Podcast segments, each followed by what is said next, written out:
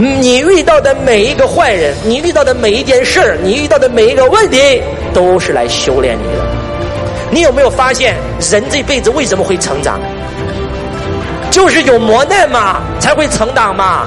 人生只要活着，就一定会出现问题。问题不可怕，问题如果不解决，就会变成困难。困难你还不解决，就会变成灾难。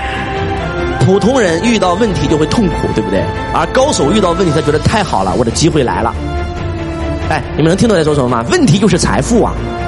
你们仔细想一想，今天两个人都很热，哇，有一个人热的要死要活，突然有一个人在想抱怨啊，抱怨抱怨指责，而另外一个人说，既然我也热，大家都热，我能不能发明一个东西让大家不热呢？来，发明了扇子，大家都扇扇子，卖扇子的那个人赚钱了，然后结果觉得扇扇子太累了，又有人开始抱怨了。这个时候又有人说，哎，那我发明个电风扇呗。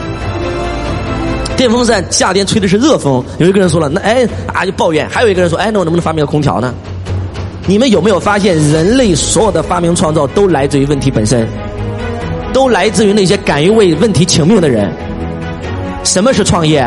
创业就是在生活当中发现一个问题，创造出一种产品和服务可以解决这个问题，然后出售解决问题的方案，仅此而已。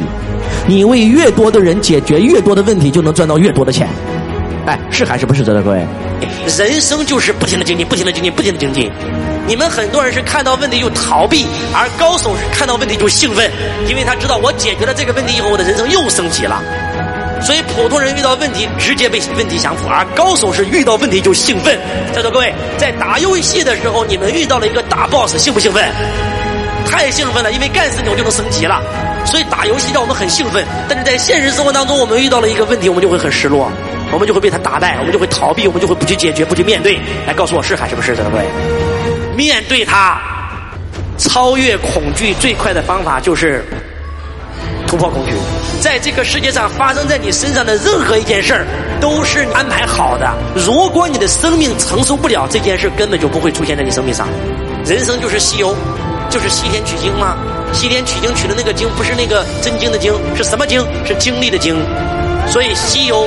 团队一路都在干一件事：降妖、除魔。你遇到的问题就是困难吗？就上完经营之道的人啊，不是遇到问题逃避问题了，是打着灯笼找问题。